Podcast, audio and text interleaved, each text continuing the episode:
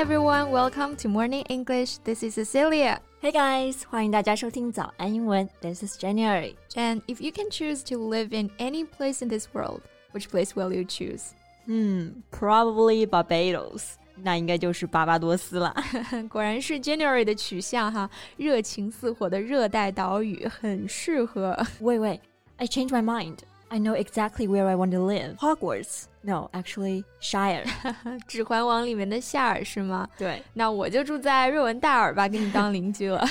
But seriously, do you want to live in Paris? No, I don't. Too much robbery. And do you remember what Max said about Paris? The smell of Paris? Yeah, it's hard to forget.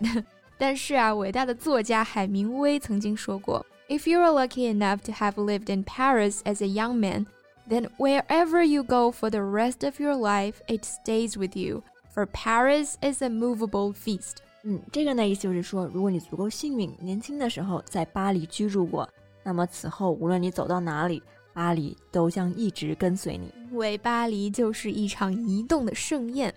确实，我们经常听到某某地方号称呃什么什么小巴黎，足以见得巴黎在人们心中的地位和分量哈。对，那今天呢，我们聊的这个剧《Emily in Paris》就是讲的一个美国女孩来到她心驰神往的巴黎发生的故事。在节目的开始，给大家送一个福利。今天给大家限量送出十个我们早安英文王牌会员课程的七天免费体验权限，两千多节早安英文会员课程以及每天一场的中外教直播课，通通可以无限畅听。体验链接放在我们本期节目的 show notes 里面了，请大家自行领取，先到先得。Emily in Paris 第二季都已经开播了。我记得当时第一季就挺火的吧。Yeah, all you have to do is look at the numbers. The Emmy nominated show reached 58 million households in the first 28 days on the streaming platform, making it Netflix's top comedy of the year. 嗯，它的故事其实很简单哈，就是讲女主角呢是一个美国女孩，叫做 Emily，在机缘巧合之下来到了法国巴黎工作。他的日常工作和生活当中发生的故事，都体现了美国文化与法国文化的巨大差异。 So in this work, we can see the collision of two different cultures.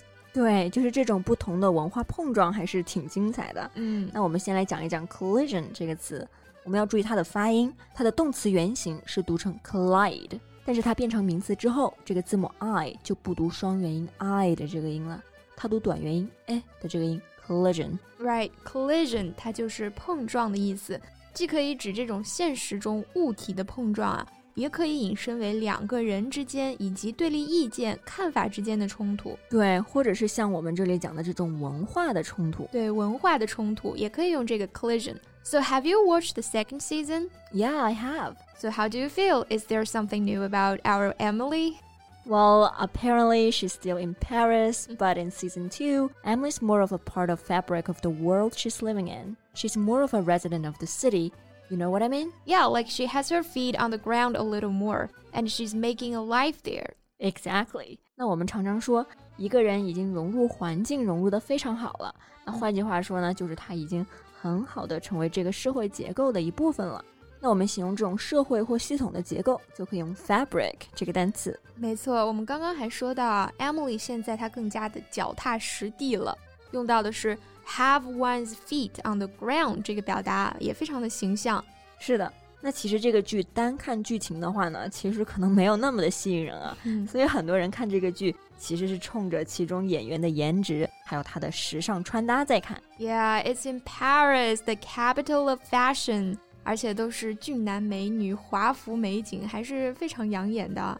但是其实第一季的时候呢，就有很多观众反映，这个女主角 Emily 她的时尚品味让人有点看不懂啊。对，是有点一言难尽，感觉就是怎么鲜艳怎么来。对， But rest assured, the decision to have Emily running around in crazy sunglasses, heart motive dresses, and hat pieces of glory was very intentional. 嗯，无论她是把这个颜料盘穿在身上啊，还是她这些夸张的饰品啊、 呃帽子啊，都是造型师有意设计的。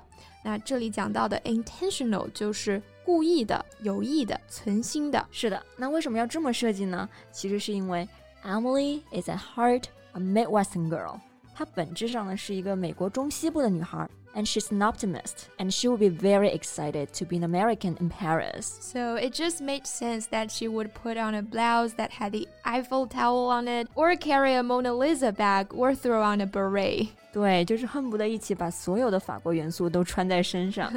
那像你刚刚说的这个 beret 就是贝雷帽，嗯，法式风格的一个非常具有代表性的单品。不过你刚刚跟 beret 这个搭配的动词短语是用的 throw on，对不对？throw on a beret，没错，throw on 在这里不是指扔掉哈，不是说把帽子扔掉了，而是说匆匆戴上的意思。Just imagine when you are in a hurry to leave the house.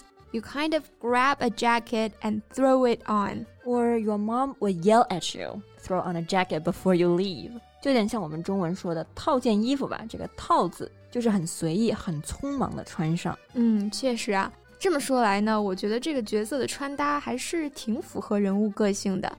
Her style was cheerful and whimsical and allowed her to fully express her enthusiasm for being there，就很活泼，很异想天开。那这里这个 whimsical 就表示异想天开的，或者说很离奇的。Countering Emily's style was Camille. She was intentionally dressed in very strong and avant-garde silhouettes that were black or white in color to contrast Emily's out there outfits. 那这种就属于真正的法式风了，跟女主角形成了强烈的对比。She has that French je ne sais quoi。嗯，其实所谓的法式到底是个什么风格，你很难三言两语把它概括清楚啊。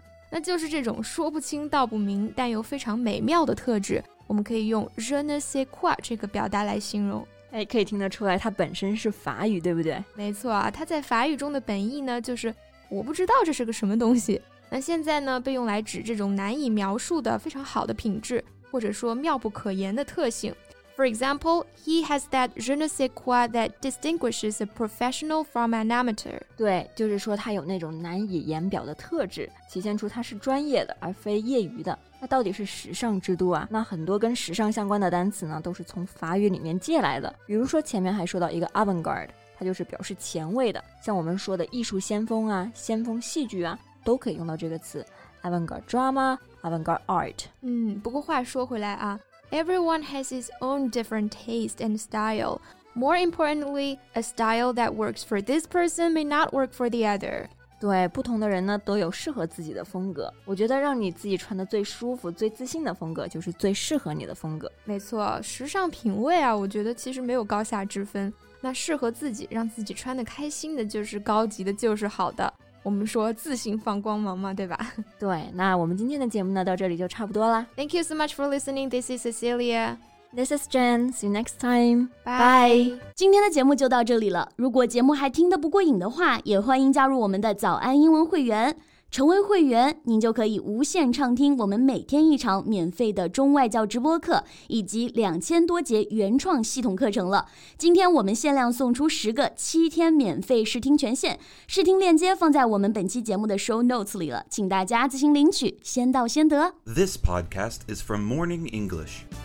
学口语就来早安英文。